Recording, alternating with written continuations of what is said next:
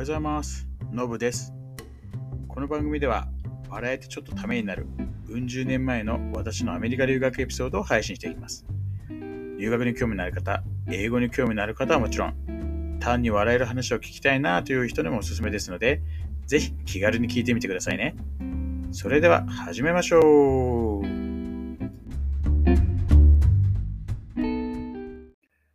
はい、えー今日も配信始めていきたいと思います。えーと、まあ、前回はね、その、まあ、秋終わって冬行ってみたいな話をしてたんですけど、大事なこと忘れてましたね。まあ、秋といえば、まあ、いくつかイベントがあるわけですよ。えーまあ、一番大きいのはハロウィンですかね。あの、まあ、今でこそね、ハロウィン、日本でも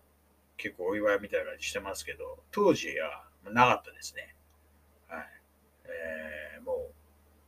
う、何年前 ?20 何年前 ?30 年弱前ですよ。で、どっちかっていうと、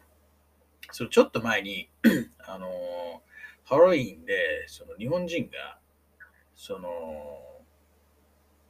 仮装して誰かの家にこう間違って行っちゃったのかな？行った時に、こう、フリーズって言われたのに、こう止まらなくて銃で撃たれた死んだって事件があったんですよ。まあ、それでフリーズっていう言葉がね、あの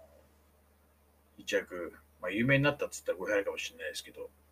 あの結構重要なワードだって話になって、えー確かにそれあれなんですよ。あのロングビーチでえーやった研修の中でもそれは確かに出てきたような話だったんですよね。なんであまりそのハロウィンって、えーそれそれともあとはトリックオトリートがありますよぐらいのね、あのまだカボチャですよみたいなぐらいの、えー仮装しますよぐらいの、具体的にどういうことやるの？みたいな全く、まあ、予備知識ないまま、えーハロウィンパーティーやるって話になって、えーそれ別に、えーなってというか、そのウエストホールとかワードホールとかが多分、あの前も言いましたけど、まあ、アイブンでか管理人がね、いるんで、多分、近辺、えーウエストホールとワードホールとあとしっかりレジスタワーっていうのがあって、多分その3箇所合同みたいな感じで、やることになったんですよね。で、ベースメントでやりますと。で、まあ何やるってあって、あれですよ。本当にアメリカのこう映画であるパーティー。とりあえずまあ、飲んで食べて騒いでってい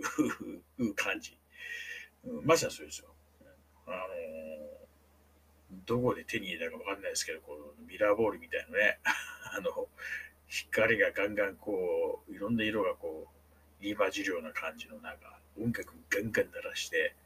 で、もうドアはね、ワイドオープンで、あの、一応ベースメントって言っても、あれなんですよ。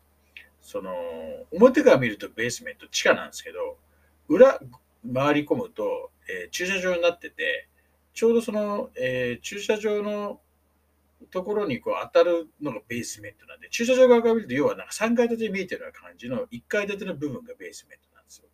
なんで。こう駐車場を通って、まあ、レジェンスタワーだったり、ワードホールだったりって人たちと、こう、まあ、わちゃわちゃ、あの、騒げるみたいな感じだったんですよね。まあ、ただね、あの、まあ、初年度ってこともあって、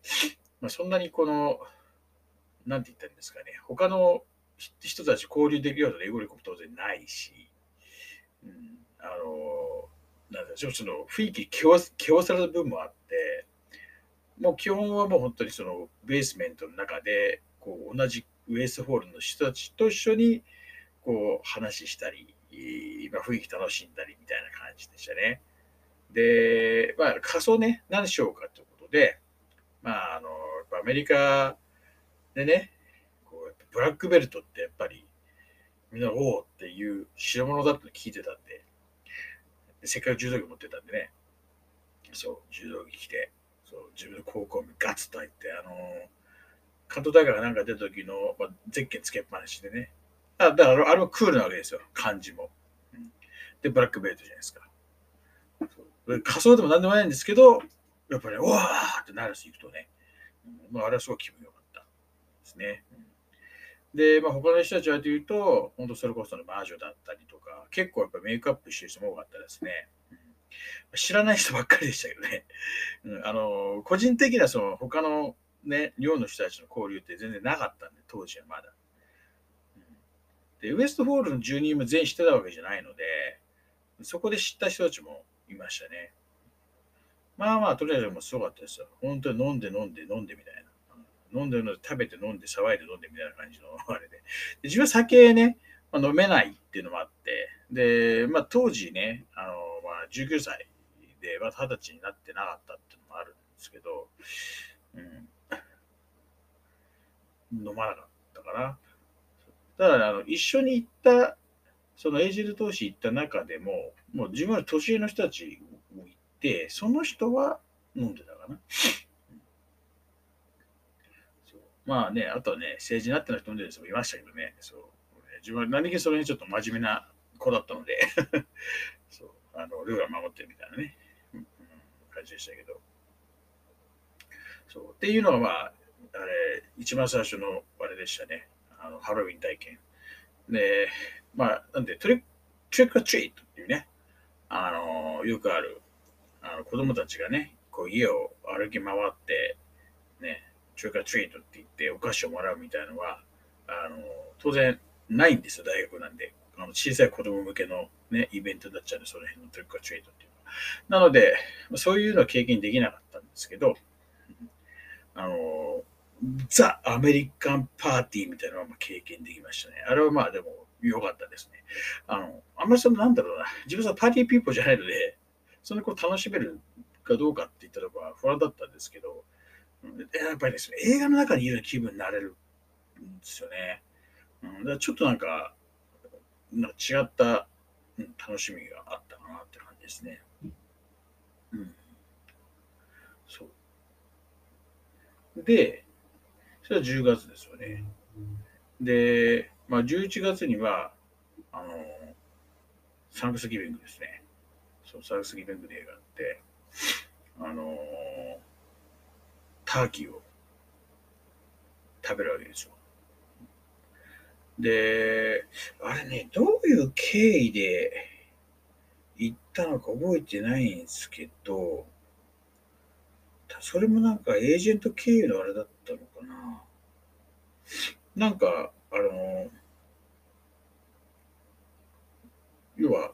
公務生じゃないですけどね、あの、大学外の普通のこう家に招待されて、で、そこで一緒にこうサンクスギビングをこう祝ったんですよ。まどういう経緯だか全く覚えてないんですけどね。そう。で、まあ、ターキー食べるのは、その時実は生まれて初めてで、あのー、結構ね、個人的にあれなんですよね。その、今まで食べたことないものを食べるっていうなんかね、生理的に抵抗感あるタイプなんですよ。あのー、結構見た目と違って、変にナイーブで。そう。ターキーなんて食べたことないので、あのー、微妙だなと思ったんですけど、まあでね、でもね、やっぱりせっかくね、招待されてるわけですから、試すわけですよ。で、グレービー、ね、ねグレービーソースをかけて食べるんですけど、これうまいんですね。うん、ターキーうまいなと。で、まあ、グレービーで十分うまかったんですけど、何がもっとすごかったって、クランベリーソース。あの、ソースがまあ最初ね、あの2種類あったんですよ。で、グレービーソース、まあ、いわゆるまあ肉にかける、本当にそういう、まあなんかソースみたいな感じ。ソースはあの黒いソースじゃなくて、あの、なんつったらいいのかな。まあ、クリームっぽい感じのソース。あと、その、クランベリーソース。もうジャムです、ジャムがあったんですよ。で、その肉にね、ジャムとか乗せるとかってちょっとないじゃないですか。普通に考えてってのがって、全然自分はもう食べつくなかったんですけど、みんなそれは結構言ってるんですよ。うまいうまい食べてるから、俺そんなうまいの？と思って、ちょっとじゃあ一枚試そうかって食べたらね、なんかね、めちゃくちゃ合う。あれはちょっとびっくりしたね。まあ、そういった酢豚もね、あの肉にね、こうパイナップルみたいなね、組み合わせで、ね、自分は結構そこに抵抗がない人なんで、まあ、普通に食べれてたから、まあ、ありっちゃありなんだろうなってね、あの後々と思いましたけど、あれはうまかったですね。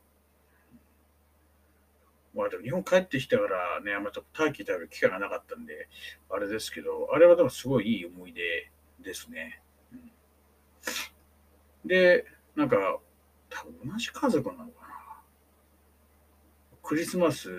にもこう招待された、行ったんですけど、ちょっとやらかしちゃったんですよね。ちょっとやらかしちゃって、それから呼ばれなくなっちゃったんですけど、うん。で、ちょっとそのやらかしちゃったっていうのも、あの、文化の違い的なものだったんですけど、あの、まあ、まあ人によってはね、いや、そもそもそんなことやんねよっていう話かもしれないですけど、そう、もうちょっとね、次回はその辺何やらかしちゃったのっていうのをこう話しつつ、こう冬ね、えどう過ごしたのかなっていうことをこうお伝えできればなと思います。はい。ということで、えー、今日はこれにします。はい。では、いってらっしゃい。